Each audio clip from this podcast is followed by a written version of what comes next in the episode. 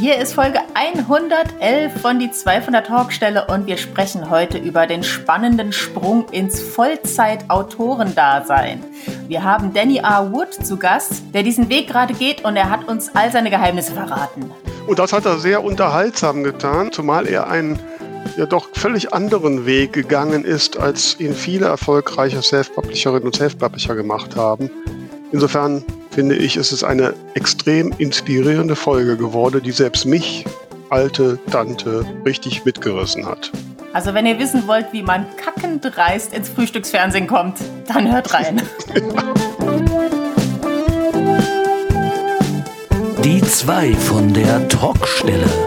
Der Buchbubble Podcast mit Tamara Leonhardt und Vera Nentwich.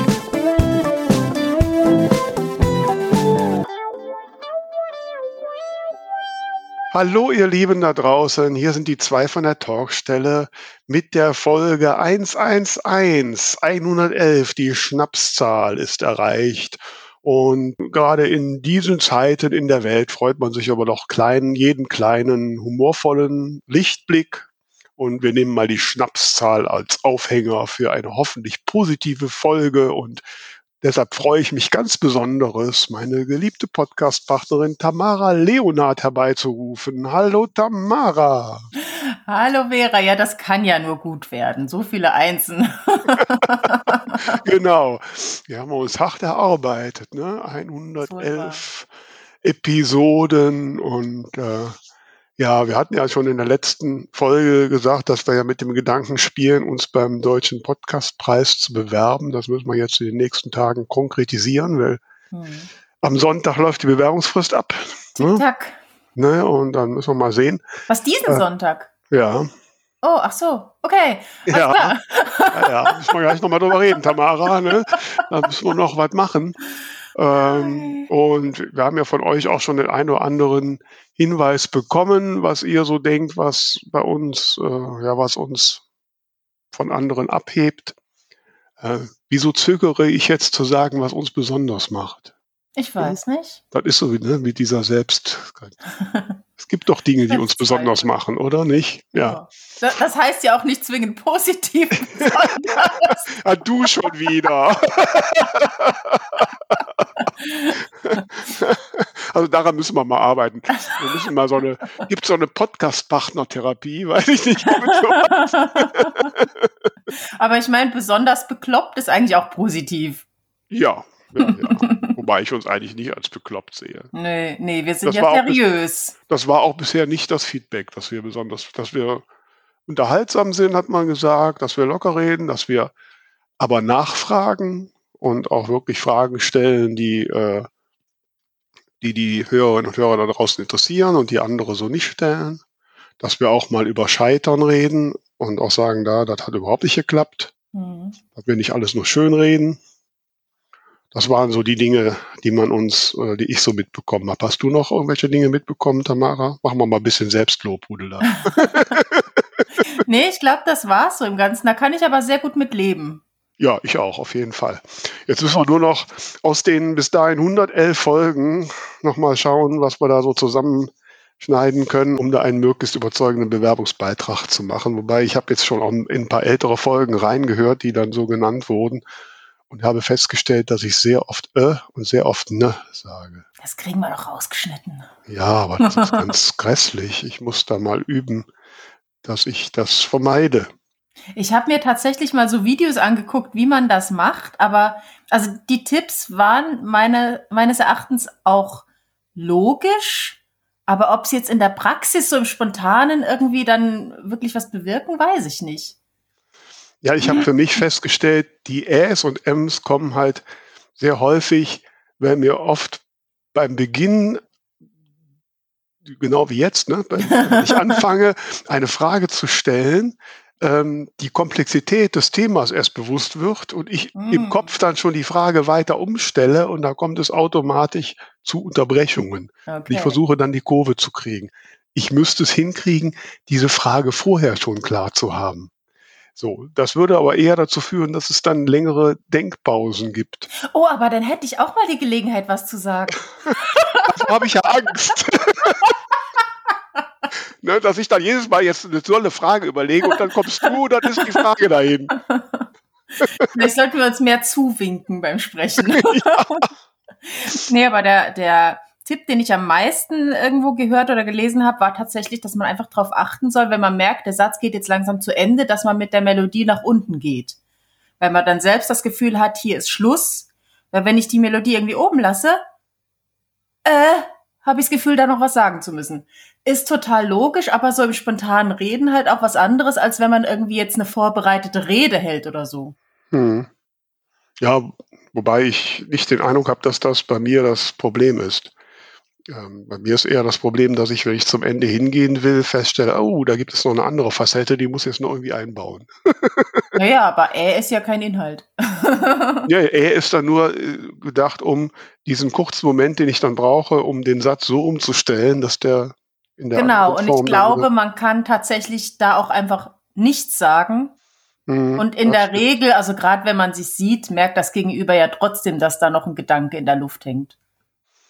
Ja, also wir werden daran arbeiten und versuchen jetzt bei unserer Podcast-Preisbewerbung nicht die Stellen zu nehmen, wo ich ständig äh und nee sage. Jawohl. So, apropos eh und nee, du hast doch, äh, hast doch noch was, ne? Ich äh, hab noch was? Ja, du wolltest doch noch Werbung machen. Ach so, ja, ich, ich mache mal doppelt Werbung. Also kommende Woche, 24. März, Riegelsberg im Saarland, Rathausgalerie, 19 Uhr gibt's eine Konzertlesung mit meinem Musikpartner und mir und wir sind fleißig am Proben und es wird ganz, ganz toll. Guckt mal ich habe gerade, um da mal reinzuspringen, ich habe gerade ein, wie ich finde, ganz tolles äh, Werbevideo dazu äh, gesehen und äh, folgt uns auf unseren Kanälen, dann kriegt er das jetzt auch noch zu sehen. Genau, also die ganzen Details, wie man an Karten rankommt, äh, gibt's auf Social Media bei mir und bei uns und überhaupt. Und am nächsten Tag will ich ja mein äh, Buch wieder rausbringen, mein Debütroman. Und ich muss echt sagen, also ich bin jetzt ähm, seit ja seit zehn Tagen oder was mit den Vorableserinnen dabei. Und ich bin so glücklich über das positive Feedback, weil das war halt echt, also ich hatte ja lange überlegt, soll ich das wirklich nochmal neu machen? Du hattest auch gesagt, es lohnt sich alles nicht. Aber ich bin jetzt so glücklich, dass ich es gemacht habe, weil ich hatte schon immer das Gefühl, das ist eine Geschichte, die mir einfach sehr wichtig ist und die irgendwie besonders ist. Aber durch das sehr semi-professionelle Cover und den Anfang, der einfach nicht gut war, hat halt einfach nicht wirklich eine Chance gehabt. Immer wenn, wenn ich Leuten irgendwie das Buch direkt gegeben habe, weil sie das bei mir gekauft haben, habe ich immer gesagt, halte durch, ab Kapitel 3 wird's besser. weil ich einfach so ein blödes Gefühl hatte. Und es war auch immer so, oh, wenn irgendwer auf meine, auf meine Backlist guckt, dann sehen die das und das sieht so unfertig aus und so. Und jetzt bin ich wahnsinnig glücklich, dass das jetzt mit dem neuen Cover und mit dem neuen Anfang irgendwie so eine runde Sache geworden ist und habe also jetzt ohne mich selbst beweihräuchern zu wollen, aber ich habe so liebes Lob bekommen und, und die Leute waren ganz aus dem Häuschen und das macht mich unheimlich froh und ich habe einfach das Gefühl so mein mein Portfolio ist jetzt rund und damit kann ich jetzt irgendwie selbstbewusster nach draußen gehen und das macht mich sehr sehr froh. Das kann ich sehr gut nachvollziehen. Das hatte ich mit meinem Erstlingswerk dann auch. Ich habe die, hab die ja dann auch mal irgendwann neu gemacht. Daher weiß ich auch, dass sich das wirtschaftlich, also für mich jedenfalls nicht gelohnt hat, aber für die Seele und wenn man so zurückschaut auf das eigene Portfolio, wie du sagst, ist das ist das schon hilfreich und nützlich. Man hat so eine innere Zufriedenheit. So, ich habe das abgeschlossen. Das kann ich sehr gut verstehen. Genau, weil dann habe ich vier Produkte, wo ich wirklich dahinter stehe und wie man damit jetzt reich und berühmt wird, das erfahren wir da, denke ich, heute mal. Genau, da hast du ja einen ganz, ja, wie ich finde, einen besonderen Gast eingeladen. Erzähl mal. Genau, es geht um den Moment, in dem man sich entscheidet, ich werde jetzt Vollzeitautor oder Vollzeitautorin. Unser Gast hat diesen Sprung gerade gewagt und da habe ich gesagt, das interessiert mich. Warum jetzt? Wie bist du das angegangen? Auf was muss man achten? Und das möchte ich jetzt heute alles erfahren. Unseren Gast habe ich zum ersten Mal gesehen, als ich als noch unveröffentlichte Autorin 2017 auf der Frankfurter Buchmesse war Ja, und da habe ich ihn mit großen Augen angesehen, als er auf der Bühne als Talkgast äh, auf der Messe war und habe gehört, dass er auch ursprünglich aus dem Saarland stammt. Und ja, heute ist er bei uns. Er ist seit kurzem Vollzeitautor. Und deswegen begrüßen wir heute ganz herzlich Danny R. Wood. Ja, wunderschön. Guten Morgen. Ich freue mich sehr, heute hier zu sein. Vielen Dank für die Einladung. Ja, schön, dass du da bist. Du hast jetzt gerade diesen Sprung geschafft vom Teilzeit zum Vollzeitautor. Wie aufregend war das? Ja, das klingt, glaube ich, für alle anderen viel aufregender als für mich. ähm, ja, es hat sich einfach so ergeben, ähm, dass ich jetzt irgendwie gesagt habe, boah, ich habe ähm, so viele Ideen ähm, für Bücher, aber ich habe keine Zeit, mm. die umzusetzen ähm, weil ich ja natürlich wie viele andere Kolleginnen und Kollegen natürlich einen Brotjob auch hatte. Und ähm, von daher konnte ich maximal ein Buch pro Jahr veröffentlichen, beziehungsweise auch schreiben. Und ähm, ja, und jetzt habe ich mich halt vor kurzem entschieden, dass ich halt den Bürojob aufgebe und mich jetzt quasi komplett dem Self-Publishing widmen kann. Da muss ich jetzt mal so ein bisschen nachfragen. Also ähm, wenn du sagst, so ein Buch pro Jahr veröffentlicht, das ist so auch etwa die Quote, die ich im Schnitt schaffe, auch wenn ich mir jetzt mal mehr vornehme. Mhm. Ähm, was ist für dich oder welche Kriterien haben dazu geführt, dass du sagst, so jetzt wage ich das? Ähm, ja, also ich muss vielleicht ein bisschen ausholen. Ich habe die letzten Jahre auch nur noch in Teilzeit gearbeitet. Also ich habe immer, mhm. ähm, also ich schreibe ja oder, äh, seit fast zehn Jahren und habe in dieser Zeit zehn Bücher äh, geschrieben. Und die letzten fünf Jahre war ich sowieso nur noch in Teilzeit beschäftigt. Vier Tage die Woche, zum Schluss äh, nur noch drei Tage die Woche. Und ähm, dann habe ich gedacht, okay, ich kann jetzt ewig so weitermachen, dass ich ein Buch pro Jahr veröffentliche und drei Tage die Woche ins Büro gehe. Aber jetzt kommt die große Gretchenfrage, was wäre, wenn ich viel mehr Zeit hätte zum Schreiben, könnte ich vielleicht zwei oder drei Bücher im Jahr schaffen, wenn ich nicht mehr ins Büro gehen muss. Und ähm, ja, und dann habe ich gesagt, okay, jetzt hast du zehn Bücher geschrieben, ähm, das läuft eigentlich ganz gut. Und warum wage ich jetzt nicht diesen Sprung, das einfach mal zu probieren? Ja, das mit dem mal ganz gut. Ich meine, da hängt ja schließlich die Existenz von ab. Ähm, hast du die Sicherheit jetzt, dass du jetzt jeden Monat genug Geld hast, um was zu essen zu kaufen? Ja, Essen schon, aber ich wohne dann unter der Brücke. Nein, Spaß. ähm, man kann nicht alles ja, haben. Genau, man muss sich entscheiden. Ne? Also es ist natürlich so, dass da ich das seit vielen Jahren schon mache, kann ich gut einschätzen, was jeden Monat natürlich äh, ich mit den Büchern verdiene. Und, ähm, und es ist eigentlich so, dass es die letzten drei, vier Jahre eigentlich gleichbleibend ist, was ich verdiene.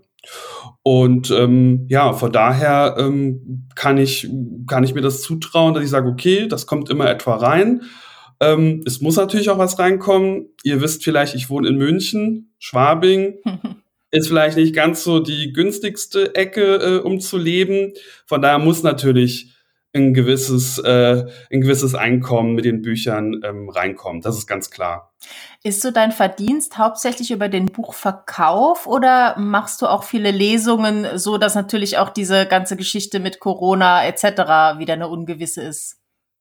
Nee, also äh, Lesungen äh, mache ich total ungern. Okay. Ich drücke mich vor Lesungen. Ich habe nämlich ähm, totales Lampenfieber. Mm. Das ist wirklich ganz schlimm. Und ich habe, glaube ich, in diesen knapp zehn Jahren drei Lesungen gemacht. Ähm, das liegt mir einfach nicht. Ähm, und äh, ich schlafe da Tage vorher ganz schlecht. Und wenn es geht, ich hatte letzte Woche noch eine Anfrage bekommen für eine Lesung. Ich sage das in der Regel eigentlich immer ab. Okay. Weil ich Krass. tierisches Lampenfieber habe. Ich, ich weiß, viele glauben das gar nicht. Aber da ich Comedy-Autor bin, ist für mich der Horror, dass ich lese und kein Mensch lacht. Das ist so der Albtraum. Und deshalb sage ich immer, Leute, ähm, bitte bei Lesung bin ich raus. Ich habe letzten September eine gemacht. Da hat man mich wirklich mehrfach äh, quasi, naja, angefleht wäre jetzt übertrieben, aber mehrfach angefragt. Und dann habe ich gesagt, okay, ich muss meinen inneren Schweinehund mal überwinden habe dann wirklich noch einen Coach engagiert, äh, der mich da so ein bisschen noch mal schult und so. Also quasi die ganze Gage für diesen Abend für den Coach braucht. Aber ich habe meinen inneren Schweinehund überwunden und äh, es war, es war eigentlich voll der Horror gewesen, weil ich bin hingekommen und kein Mensch war da. Also der absolute Albtraum. Hm. Mhm. Kein Mensch war da. Und dann dachte ich so, okay, bist eine halbe Stunde zu früh da, fährst eine Runde um den Block, weil ich finde es auch blöd, dass der Gast, der Autor, äh, zuerst da ist. Also bin ich eine Runde um den Block gefahren, dann habe ich es wieder probiert, um 7 Uhr ging es los, dann war ich so um Viertel vor sieben wieder da, immer noch kein, keiner da, ja. Okay. Und dann hatte mein Navi, ähm, ah. das war ein Haus. zwei Eingänge. Und dann kam ich da an, gerammelte voll bis auf den letzten Sitz. Herr Wood, da sind Sie ja. Wir dachten, äh, Sie kommen nicht. Und ich so, ja, das Beste kommt zum Schluss, ne? Hier bin ich. Und es war natürlich, dann ist mir erstmal so, habe ich so durchgeschnauft, weil das war natürlich der absolute Albtraum. Du machst eine Lesung, keine Sau ist da. Und ähm, ja, und dann war es wirklich, dass das Navi mich an die falsche Straßenecke gelotst hat und der Eingang auf der anderen Seite war. Oh und alle Leute dachten immer, diese Star-Autoren, die kommen Ja, ja genau, genau, genau. Aber ähm, genau, also deshalb, das war meine äh, einzige Lesung in den letzten acht Jahren. Davon kann ich nicht leben, Tamara. Wobei, da muss ich jetzt mal so ein bisschen, ne, also da ist so ein bisschen self-fulfilling prophecy. Also zum einen lass dir das von einer erfahrenen Autorin sagen, ich bin immer anderthalb Stunden zu früh äh, vorher da, damit mhm. ich alles mir vorher angucken kann, damit ich mit dem Veranstalter alles durchgehen kann, dass auch alles so ist, wie ich es gerne hätte. Ähm, und dass ich auch, wenn ich mich verfahren habe, auch noch genug Zeit habe, richtig zu fahren. Auch das ist mir nämlich schon passiert. Da in Köln gibt es nämlich Straßen zweimal an verschiedenen Enden der Stadt. Mhm. Da war ich nämlich dann plötzlich, ne? So, und ich hasse nichts anderes, äh, nichts mehr, als vollkommen gestresst zu so einem Termin zu kommen. Ähm, so, also nur so als kleiner Tipp. Aber was mich auch noch wirklich jetzt auch fasziniert ist, ähm, dass du sagst, du schreibst ein Buch pro Jahr und kannst jetzt anscheinend davon leben. Also wenn ich bisher so Erfolgskonzepte von Self-Publishing-Autorinnen und Autoren gesehen habe, dann haben die alle, die ich kenne, einen wesentlich höheren Durchsatz. Mhm. Wie kriegst du das hin, dass du mit dem Verkauf von einem Buch pro Jahr so viel einnimmst, dass du in München, Schwabing davon leben kannst? Ich bin ziemlich beeindruckt jetzt gerade. Also, man muss dazu sagen, dass ähm, ein neues Buch macht von meinem Umsatz nur äh, 30 Prozent aus. Die anderen 70 Prozent ist die Backlist. Mhm. Das heißt, das beste Marketing ist, das ist auch schon bei euch ja oft gefallen, ähm, das beste Marketing ist, ein neues Buch zu schreiben. Korrekt, ja. Und ähm, genau, und das macht nur, deshalb muss ich schreiben und es macht vom Umsatz, vom Jahresumsatz nur 30 Prozent bei mir aus. Und ich verkaufe relativ viele Taschenbücher. Mhm. Ähm, ich habe ähm, ich hab ja ähm, vor vielen Jahren einen eigenen Verlag mein, äh, gegründet, was mir damals die Türen geöffnet hat, als ich zu den Barsortimenten kam, dass ich überall gelistet bin. Und von daher verkaufe ich relativ viele Taschenbücher, habe auch eine Verlagsvertreterin an Bord, die für mich ähm, äh, ja in, in Buchhandel geht, um mich dort zu platzieren. Und ähm, ja, von daher, und dann ist natürlich die Marge bei so einem Taschenbuch was ich in höherer Auflage drucke, ist natürlich da etwas höher. Okay. Äh, da sind hier gleich mehrere Aspekte, die ich interessant finde und wo ich noch mal ein bisschen nachfragen möchte. Ja, ähm, ja. Also ich mache es ähnlich. Ne? Also ich bin auch bei den Barsortimentern gelistet. Ähm, und äh, auch wenn ich mich jetzt selbst nicht Verlag nenne, so Verlagsvertreterin hast du. Also die kostet ja auch Geld. Die will ja auch was verdienen. Äh, genau, wie funktioniert ja. das bei dir? Wer, wie, äh, wie bist du drauf gekommen? Wie funktioniert das? Kann die für mich also, auch Bücher verkaufen? Also es ist so, dass ich einfach die Buchhandlung äh, gefragt habe, ob sie mir jemand empfehlen kann, mhm. eine Verlagsvertretung. Und die, die hat mir ein paar Namen genannt und äh, es war gar nicht so einfach, jemanden zu finden, muss ich auch sagen. Viele mhm. haben mich abgelehnt, weil sie schon voll, voll sind mit Verlagen. Und eine Verlagsvertretung, ähm, die hat gesagt, ach Mensch, äh, sie, sie hat, der habe ich das Buch zugeschickt, weil sie natürlich nur verkaufen kann, was sie auch selber gut findet. Und sie fand, fand es gut mhm. und hat gesagt, ach Mensch, wir probieren das einfach mal. Mhm. Ja. Und, und die wird auf Provision von mir bezahlt. Mhm. Kannst du mal Zahlen nennen? Wie viel Prozent kriegt die von den Verkäufen? Ähm, die bekommt, jetzt muss ich noch mal überlegen, ähm, es waren 10 Prozent. Okay. Ja, 10 Prozent.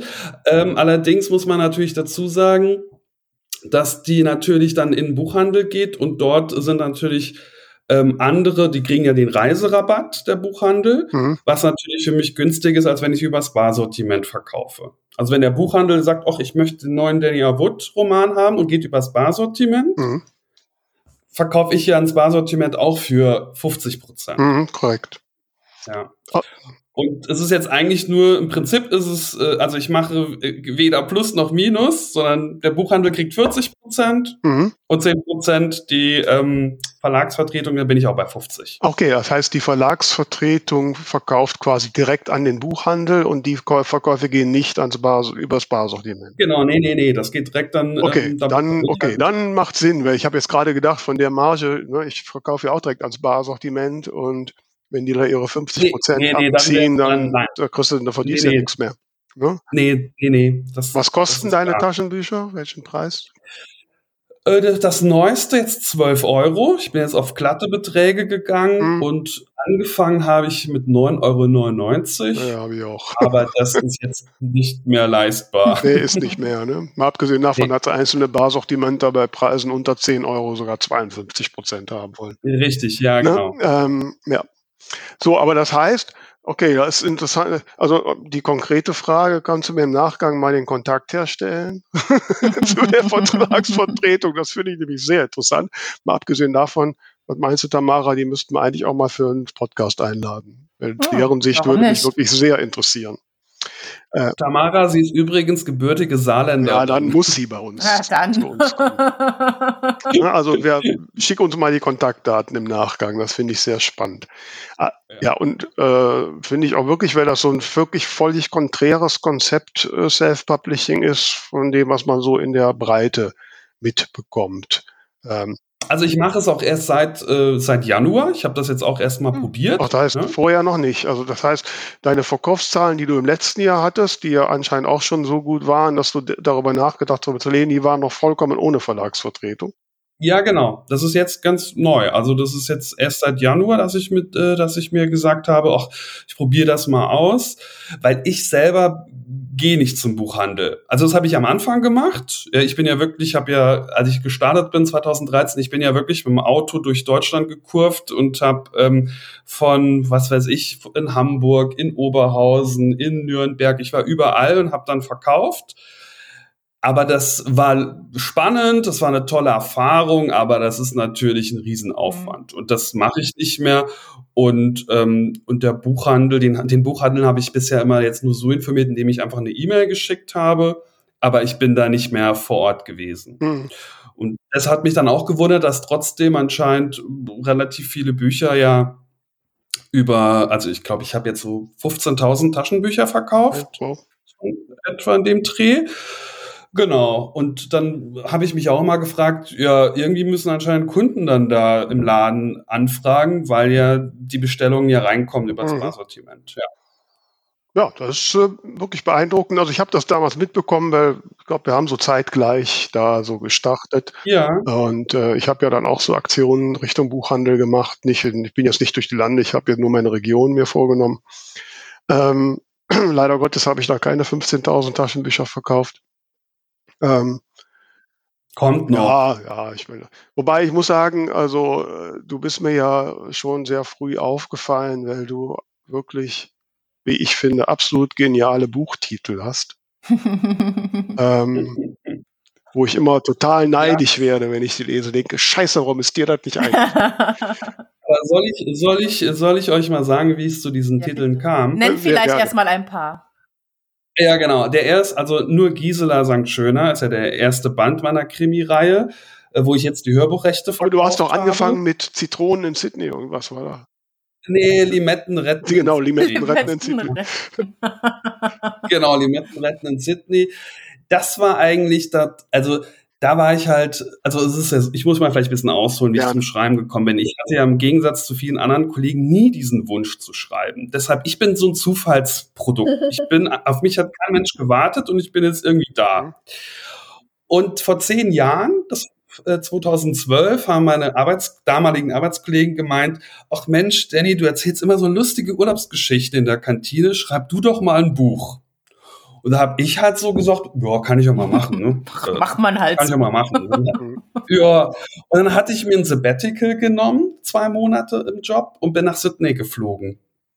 Und äh, ich habe vor vielen Jahren in Sydney mal äh, studiert und bin da rumgereist. Das heißt, ich kannte das, das Land ja schon und dachte, was machst du jetzt zwei Monate in Sydney? Und dann dachte ich, oh, jetzt schreibst du mal ein Buch.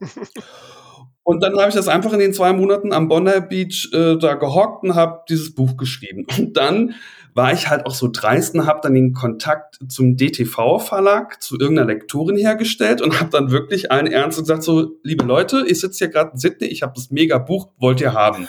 Nee, wollen wir nicht. So, wieso, ja? Verrückt. Also, ähm, die Süddeutsche Zeitung hat mal über mich geschrieben, ganz am Anfang, Frechheit siegt. Und ähm, das war damals so, ich war einfach auch ein bisschen rotzfrech und bin einfach drauf losgegangen. Also ich war ja dann auch dann bei Volle Kanne in dieser Frühstückssendung mal eingeladen mhm. worden. Und äh, ja, wie komme ich als Self-Publisher in so eine Sendung? Ganz einfach. Ich habe das geguckt, habe da angerufen und habe gesagt, ich habe gerade gesehen, der Fitzek hat ein neues Buch vorgestellt. Ich habe auch eins geschrieben, kann ich machen. Und dann haben die gesagt, also sie trauen sich ja mal was. Und eigentlich finden wir das ganz dreist, aber auch schon wieder cool. Und sechs Wochen später war ich in der Sendung. Verrückt. Und die Redakteurin hat doch, die Redakteurin hat auch nur gesagt, wir haben dich nur genommen, weil du so frech warst. und ähm, ja, also deshalb, das gehört immer so ein bisschen dazu, dass man einfach mh, hm, da schon selbstbewusst ähm, auftritt. Das ist jetzt eigentlich ein totaler Widerspruch, was ich eben gesagt habe mit meinem Lampenfieber vor Lesungen. Ja definitiv. Ist es auch?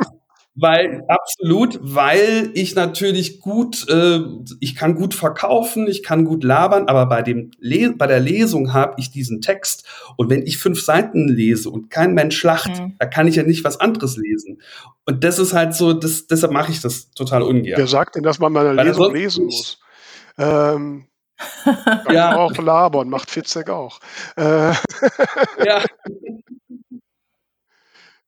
Also meine Eltern, äh, äh, die Lesung war ja in Neunkirchen, im, im ich glaube, zweitgrößte Stadt im Saarland nach Saarbrücken. Und meine Eltern oder so, die kommen da auch nie hin. Meine Mutter sagt immer, wenn da irgendeiner vor ihr sitzt und sagt, boah, was ist das denn für ein Scheiß, da wird sie ausflippen. Deshalb kommen die da nie hin. Guck mal, meine Mutter sitzt immer in der ersten Reihe und ist voll stolz. ähm, so. Also ich habe jetzt ein bisschen Angst, wenn die Folge ausgestrahlt wird, dass jetzt alle sagen, so, der äh, Danny war frech, ich bin jetzt auch frech, wir stürmen die Verlage und die Fernsehredaktion. Ja. Es war auch voll, also man muss dazu sagen, heute werde ich leider nirgends mehr eingeladen. Das war damals, war natürlich mhm. Self-Publishing mhm. in den. Kinderschulen. Das war, da bin ich natürlich damals, ähm, ich hatte ja auch am Anfang gar kein E-Book. Das E-Book habe ich erst gemacht, als Kunden, Leser danach gefragt haben. Okay. Und, ähm, und ich hatte auch von, also die Chefeinkäuferin von Hugendubel, wo ich ja überall, ich war ja überall auch gleich hier Thalia und so, also direkt hier ne, zu den mhm. Großen einfach reinmarschiert oder angerufen. Und die von Hugendubel haben halt mir gesagt, ähm, wissen Sie, Sie haben einfach überhaupt keine Ahnung von dem, was Sie da machen, aber Sie machen es irgendwie verdammt gut.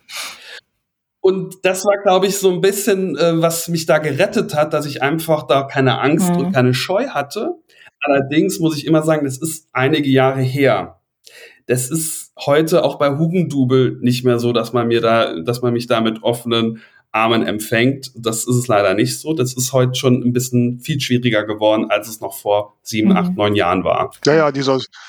Und da das Self-Publishing damals in, in den Kinderschuhen stand, hat es auch noch viel mhm. mehr Aufmerksamkeit ja. Äh, bekommen. Also heute wird mich kein Mensch mehr äh, einladen und ich bin natürlich nicht wegen diesem verrückten Limettenretten in Sydney eingeladen worden, mhm. sondern wegen ja. Self-Publishing.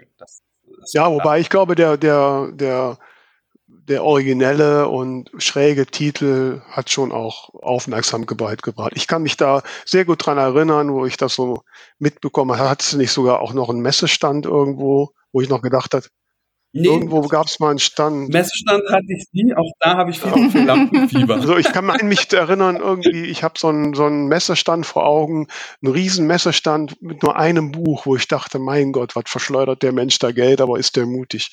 Aber dann warst du das nicht, dann war das jemand nee, anders.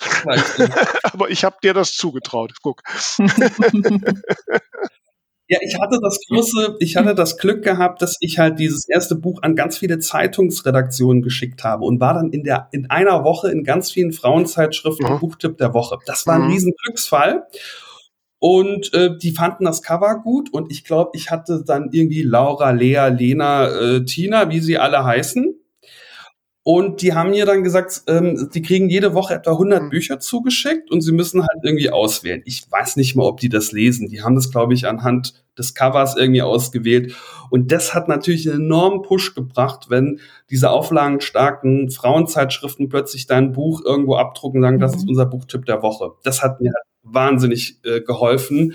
Und dann sind die natürlich, die, die oftmals Damen natürlich, äh, in die Buchläden gegangen und gesagt, das wollen wir haben. Und dann haben die angefangen zu bestellen. Ja, ja, also das ist diese Aufmerksamkeit, also Cover und halt, wie gesagt, Titel. Ähm, das gerade bei dem ersten Eindruck ist das äh, absolut das, das Wichtigste. Äh, und das habe ich zum Beispiel voll versaut. mein erster Titel und mein erstes Cover war grottenschlecht. Also äh, da muss ich sagen, mein, ich, äh, mein erster, ich bin ja, das kann ich nur jedem empfehlen. Ich habe ja wirklich Klinken geputzt und habe ja wirklich mini klein angefangen. Dieser erste Titel hieß nicht Limetten retten in Sydney, der hieß ganz anders. Und dann bin ich von München nach Frankfurt gefahren und habe im Zug einen Fragebogen an etwa 30 Zuggäste verteilt. und das, das war richtig gut, weil danach mhm. war das Cover tot.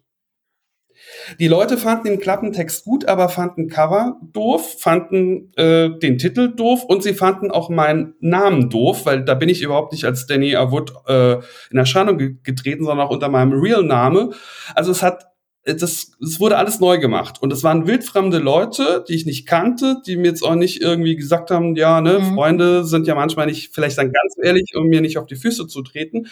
Und ähm, genau, und das war der Fragebogen hat dann ähm, hat dann ergeben, dass ich alles neu machen muss. Und so ist das das ähm, also ich habe immer für bei Titel, ich mache mach das ja auch noch heute, ich frage immer, zum Beispiel jetzt auch meine Facebook-Fans, äh, wie findet ihr das Cover? Soll ich A oder B nehmen? Also mhm. ich versuche die immer zu involvieren. Und bei diesen äh, Krimis, die ich jetzt ja seit 2018 schreibe, dieser erste lautet ja nur Gisela St. Schöners, ja auch ein total mhm. bekloppter mhm. Titel. Und das ist entstanden, ähm, das war so, äh, Weihnachtsmarkt 2017 hier in München und ähm, ich war verabredet mit Freunden und hab, äh, war total verzweifelt, weil ich gesagt, du, mir fällt kein Titel ein. Alle Titel, die ich hatte, gingen dann so ähnlich in diese, ihr kennt es, Dampfnudelblues mhm. von von Eberhof und alles war, oh, das klang alles sehr ähnlich, sehr kopiert. Ähm, und dann ähm, war ich auf diesem Weihnachtsmarkt und dann hat ein Freund gefragt, ja, um was geht's denn da so in dem Buch und so weiter. Und dann sagte der irgendwie, nimm doch irgendwas total Beklopptes wie Who the fuck is Elfriede? Ich so, ich kann, ja, ich kann doch kein Buch nennen, Who the fuck is Elfriede? Und ich so, doch, das ist total bescheuert und so. Nach dem Glühwein habe ich gesagt, so schlecht finde ich das gar nicht mit Idee. Und dann ist es halt nur Gisa St. Schöner geworden. Ähm, aber so ist, also ähm, meine Freunde sagen immer noch so, hey, ne, du denkst an uns, wir kriegen noch ein Tantieme, ne? So, äh, die Idee ist halt wirklich auf diesem Weihnachtsmarkt nach drei Glühwein entstanden. Und dann ist das sehr gut äh, irgendwie angekommen, weil es halt mhm. so bekloppt wieder ist. Und ähm, ja, und jetzt ist ja das fünfte Buch letzte Woche dieser Reihe äh, rausgekommen. Kam denn in dem Buch äh, schon eine Gisela vor oder hast du die danach erst reingeschrieben? Ja, ja, ja, ja, ja? das schon. in der Elfriede manchmal. Ähm, nein, nein, die Namen kommen schon vor, ja, klar. Immerhin. ja, ja, das, das schon, auf jeden Fall. Und ähm, ja, aber das ist halt... Ähm, ja, das ist so alles irgendwie bei, so Zufall und so bei mir gewesen. Also wie ich eben gesagt habe, die Kollegen meinten, ey, schreib doch mal. Ich hatte nie diesen in, in, in der Grundschule, wo es diese komischen Bücher gab, was, was ist dein Berufswunsch oder so, das hatte ich nie, Autor. Ich habe ja auch nie, ähm, ich habe auch nie einen Kurs oder so besucht. Also ganz ehrlich, ich weiß, ich weiß auch gar nicht, ob ich das gut kann oder so. Ne, ich mache das einfach so. Äh, meine Freunde sagen immer, du schreibst halt so, wie du redest. Und laut meiner Lektorin, die sagt immer, schreib bitte nur Dialoge. ganz viel Dialoge und so. Und ähm, ja, also deshalb, ich mache es einfach und ähm, aber da wäre eigentlich ein Theaterstück ja. sinnvoll. Ja, genau. Nur Dialoge. Wobei, bevor ich da, ich habe da, mir liegt eine Frage gleich auf der Zunge, aber Tamara, äh, wäre das die, die Titelfindung nicht ein super Thema für unseren Schreibtipp-Freitag? Ja, warum nicht? Ne? Wie findet ihr eure Buchtitel? Hm? Ja. Oder die verrücktesten Stories, wie ihr zu Buchtiteln gekommen seid oder was auch immer ihr über Buchtitel erzählen möchtet.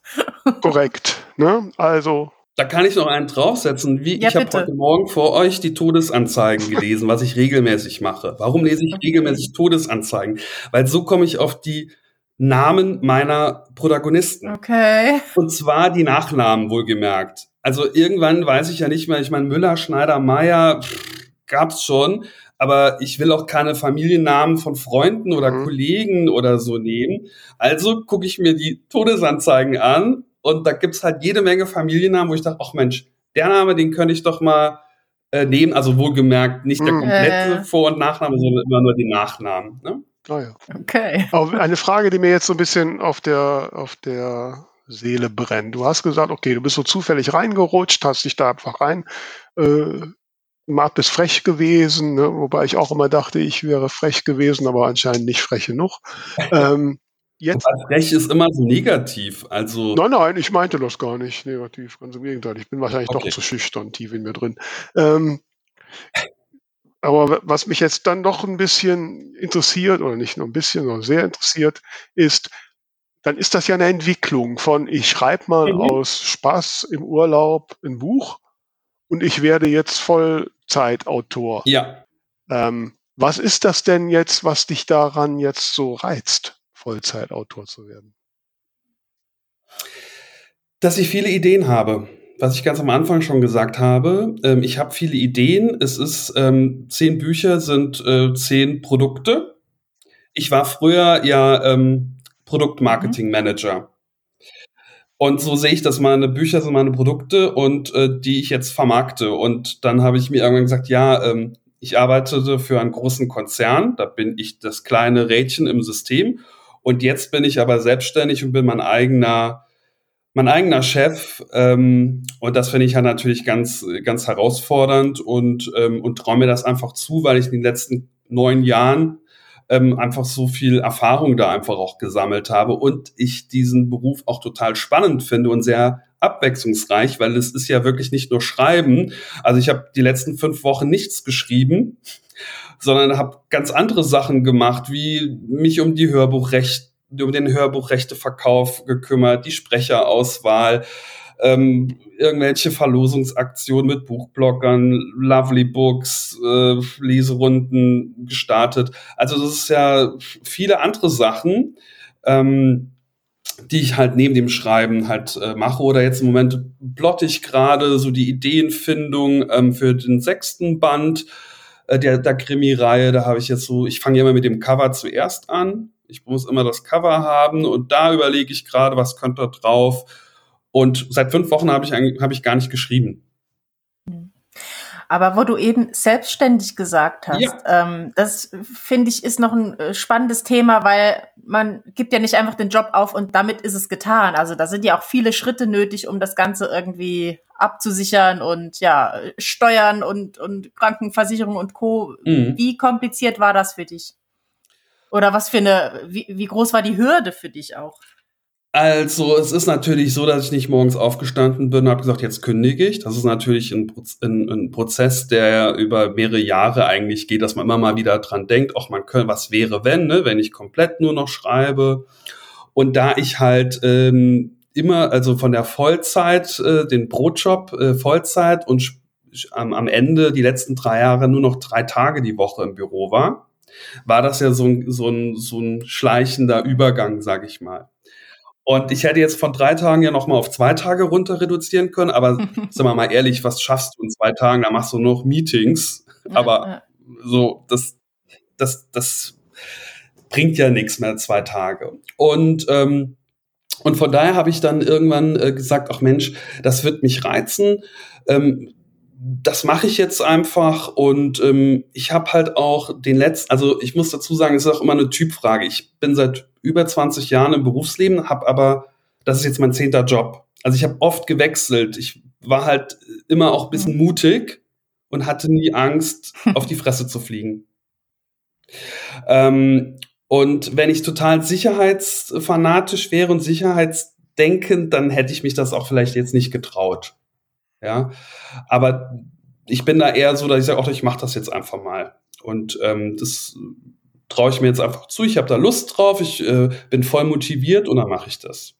Mhm. Und hast du dir da irgendwie Unterstützung gesucht, um zu wissen, was alles für Schritte nötig sind? Oder war das für dich klar? Ähm, ja, man, ich habe natürlich äh, mich mit, mit Freunden, die schon seit äh, mehreren Jahren selbstständig sind, natürlich äh, mich ausgetauscht. Ähm, ich habe natürlich mir einen gewissen Puffer äh, zur Seite äh, gelegt. Ähm, was ich halt natürlich mhm. wichtig fand, ähm, dass ich halt jetzt nicht ähm, so äh, unter, unter Druck komme, dass ich mhm. jetzt schreiben muss, ja, dass ich in zwei Monaten da nichts mehr äh, zum Essen habe. Also von da habe ich mir natürlich schon einen gewissen Puffer zur Seite gelegt, dass ich da jetzt auch wirklich entspannt an die Sache rangehen kann und nicht diesen Druck zu haben, vom Schreiben leben zu müssen. Ne? Mhm. Also da hast du schon eine längere Zeit auch drauf hingearbeitet. Ja, genau. Also wenn man, also ich schreibe seit neun Jahren und ich habe einfach die Einnahmen aus diesen neun Jahren auf ein separates Konto ge gelegt. Okay. Und ähm, genau. Und äh, von daher bin ich da jetzt relativ entspannt und habe halt mhm. so einen Puffer halt. Okay, aber dann gehen wir noch mal ein bisschen konkreter rein. So Thema Sozialversicherung, mhm. äh, bist du jetzt zum Beispiel bei der KSK oder anders versichert? Wie bist, wie bist, wie bist du diese genau, Dinge Moment. angegangen? Also der Antrag äh, bei der KSK läuft. Mhm. Vielleicht ganz kurz für die, die es nicht kennen, Künstlersozialkasse. Genau. Da habe ich einfach angerufen und habe halt mit denen gesprochen, wie das ist, weil ähm, es ist ja so, dass ich ja nicht nur Autor bin, sondern ich ja auch meinen Verlag habe. Und das ist ja so ein bisschen, ähm, ja, dann bist du ja nicht mehr so Künstler oder Publizist, mhm. sondern du bist ja Gewerbetreibender. Und ähm, deshalb, ich bin da noch nicht. Der Antrag läuft bei der Künstlersozialkasse. Und da muss, glaube ich, geguckt werden, was, glaube ich, überwiegt. Ne? Also bist du jetzt mehr mhm. Schriftsteller oder bist du mehr jetzt Verleger, was ich ja auch bin. Und ähm, genau, von daher kann ich da jetzt noch nichts abschließend sagen. Mhm. Aber die waren sehr nett am Telefon und die waren total äh, so, ach, sie schreiben und sie haben schon zehn Bücher, ja super, was denn, gucke ich mal gleich. okay. Mit deiner Verlegertätigkeit, das läuft auch schon eine Weile jetzt. Also ich bin ja selbst Verleger mhm. seit 2013.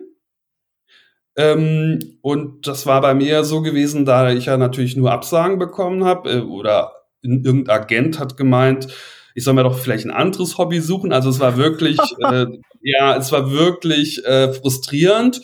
Und dann bin ich einfach ähm, hier zum Gewerbeamt gegangen und habe gesagt, ich äh, melde jetzt hier mal einen Verlag an, der den Namen meines Großvaters trägt.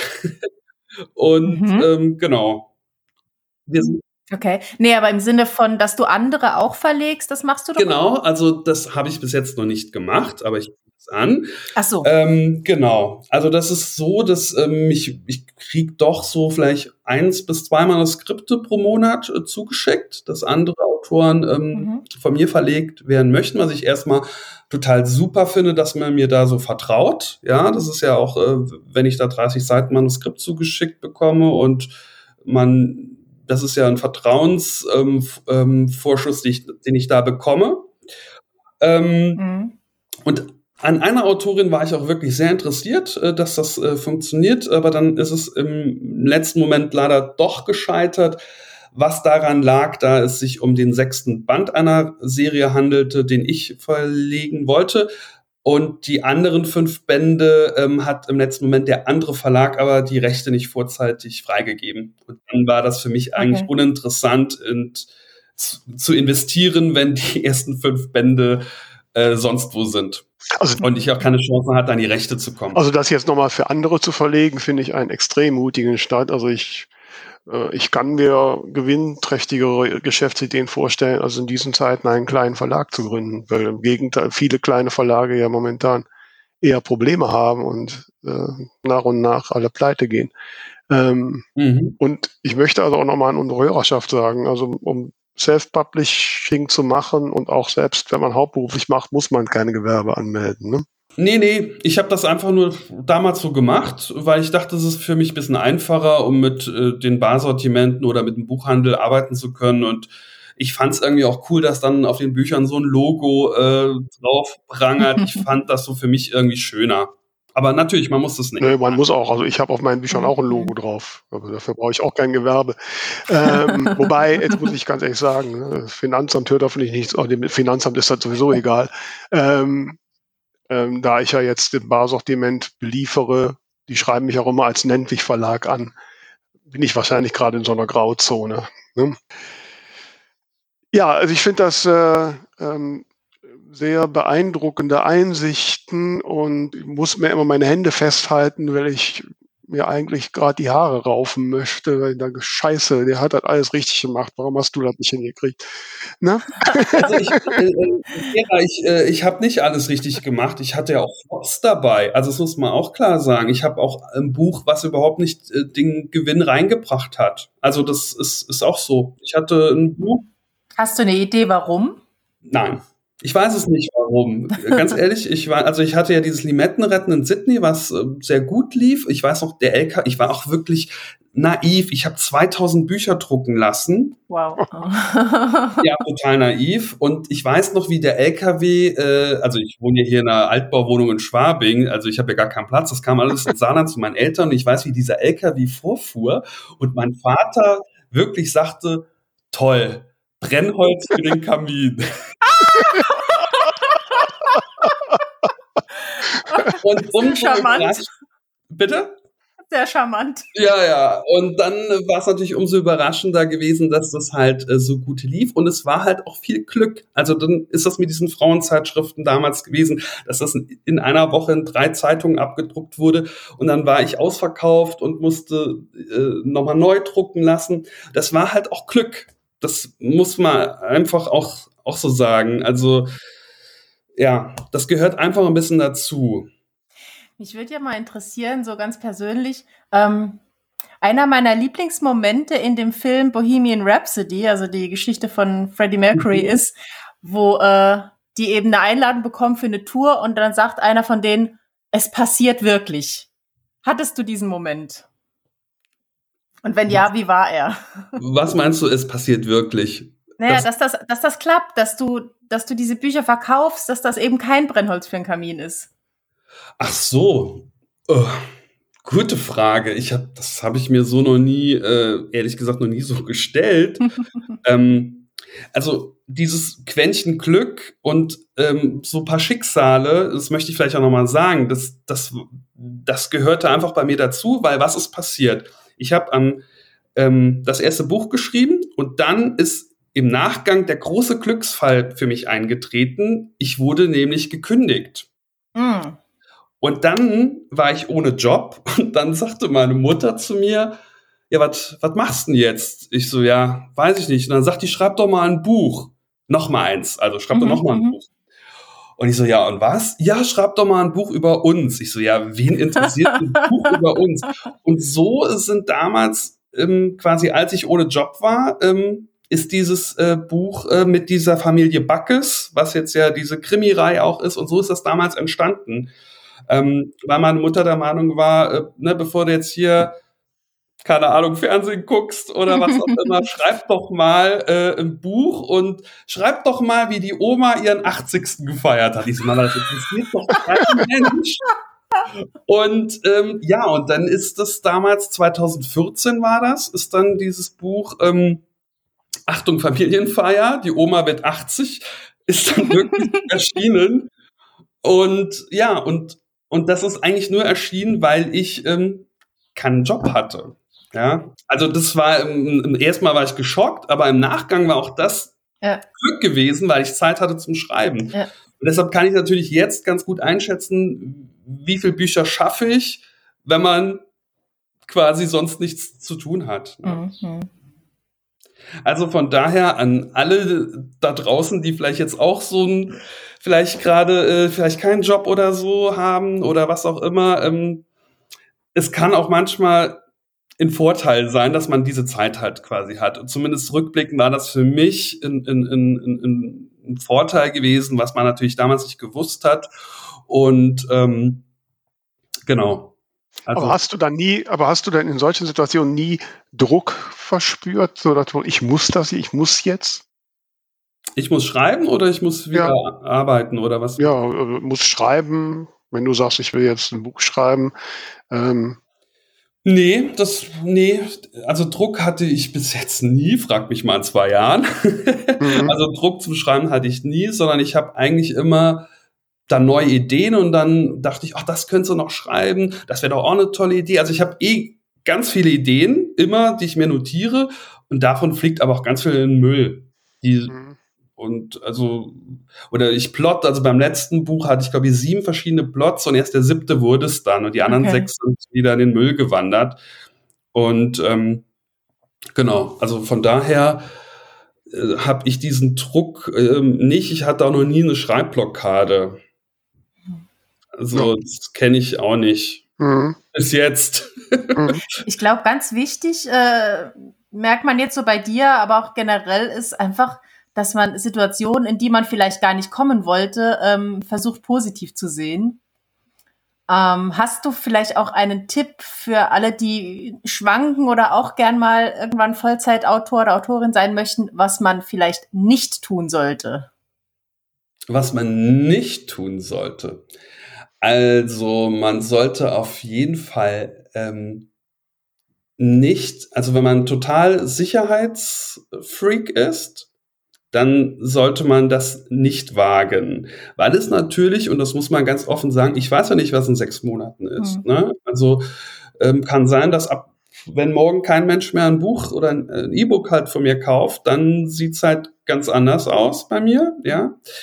Ähm, und man muss es ist halt wirklich eine Typfrage. Man muss sich ein bisschen was trauen, man muss mutig sein und man darf keine Angst haben, noch auf die Schnauze zu fliegen. Aber das ist ja in vielen Selbstständigkeits, äh, wenn man selbstständig ist, ist das ja in ganz vielen Jobs so, ja. ja? Und ähm, und da ich und ein großer Tipp eigentlich ist, dass man halt wirklich nicht direkt kündigt, sondern den Tipp hat mir auch damals eine Autorin äh, gegeben, die hat es ähnlich gemacht, die ist auch von der Vollzeit immer, hat die die Stunden reduziert. Mhm. Und so habe ich es ja auch gemacht.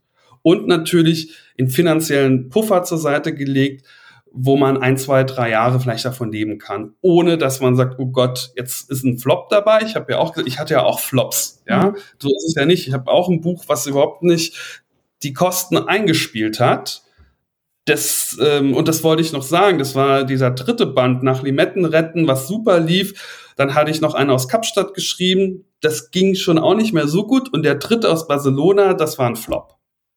Also das ging dann irgendwie nicht mehr. Und, ähm, und dann habe ich auch mit der Reihe aufgehört. Mhm.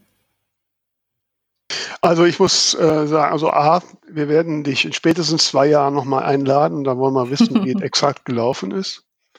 B, Du solltest unbedingt Auftritte machen und all diese Geschichten, die du uns jetzt erzählt hast, da erzählen. Die, die Bude ist gerappelt voll und die Leute werden dich lieben. Und was mache ich mit dem Lampenfieber? Wieso? Wenn du, wenn du nicht, wenn du nicht, wenn du einfach nur erzählen kannst, hast du ja kein Lampenfieber. Ja, stimmt, ja, das ist gut, ja. ja. So, also ist doch die Lösung überhaupt. Und drittens, du weißt, wir haben immer so am Ende so, noch so einen kleinen Schmankerl am Ende, dass wir das Ding der Woche taufen. Das Ding der Woche.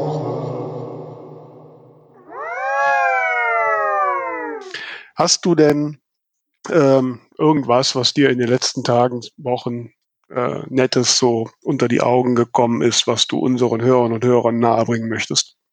Ähm, ja, ich habe ähm, erst seit kurzem Netflix für mich entdeckt. Mhm. ja, ich bin da wirklich immer. Von der ganz schnellen Sorte. ja, ich bin, ich bin, was sowas angeht, immer wirklich sehr, ähm, äh, sehr spät, Spätzünder. Und, ähm, und dann ähm, habe ich jetzt äh, die letzten vier, fünf Tage ähm, die Serie geguckt, Inventing Anna. Mhm. Und ähm, das ist ja diese wahre Begebenheit von dieser Hochstaplerin, einer Deutsch-Russin in den USA, ähm, die quasi die Banken äh, und auch Freunde leider Gottes äh, betrügt und dort einfach sich ausgibt als reiche Million, deutsche Millionerbin und es ist alles erstunken und mhm. erlogen. Und da gibt's eine Miniserie, neun Folgen sind es. Und das äh, fand ich total äh, faszinierend, ähm, diese Serie. Und die könnte ich äh, als, das, als mein Ding der Woche jetzt quasi deklarieren. Ähm, das fand ich eigentlich ganz spannend. Also äh, äh, mir, mir kommt jetzt gerade äh, diese Frechheit, passt ja schon mhm. auch irgendwie zu dir. Ne? oh, okay. Aber Danny also, ist kein Hochstapler. Nein, nein, nein, um Gottes Willen. Da, da, muss ich kurz, da muss ich aber wirklich kurz äh, nochmal sagen, also ich habe äh, bisher äh, mich noch nie als Millionenerbe Habe ich dich jetzt auf Ideen ähm, gebracht, oder was? Ja, genau. Und, ähm, und ich war bisher, ähm, habe ich auch noch nie äh, Freunde von mir äh, gebeten, äh, dass sie die Rechnung fürs Hotel übernehme, weil meine Kreditkarte jetzt gerade nicht Gerade heute. genau, das habe ich jetzt auch noch nicht gemacht. Also von daher, liebe Vera, da gibt es schon noch gewaltige Ja, nein, dafür gehe ich fest von aus. Gehe ich fest von aus. Ja, also lieber Danny, also ich äh, finde es extrem inspirierend, mich mit dir zu unterhalten und zu kriegen, wie du das da gemacht hast und äh, dass du ja auch wirklich so, wirklich völlig anders, als man das so üblicherweise in der Szene kennt, vorgegangen bist, ähm, finde ich sehr ähm, bereichernd. Und von daher würde ich mich sehr freuen, wenn wir das mal so ein bisschen uns im Auge behalten und du uns irgendwann auch erzählst, ähm, wie das so weitergegangen ist. Und bitte, bitte schick mir den Kontakt zu dieser Verlagsvertreterin. Ja. Und ja, liebe Tamara, möchtest du noch was anschließen oder soll ich in die Verabschiedung übergleiten? Ja, nee, also ich muss mich nur in dem Punkt unbedingt Vera anschließen. Ich warte auf das Stand-up-Programm von dir. Mhm.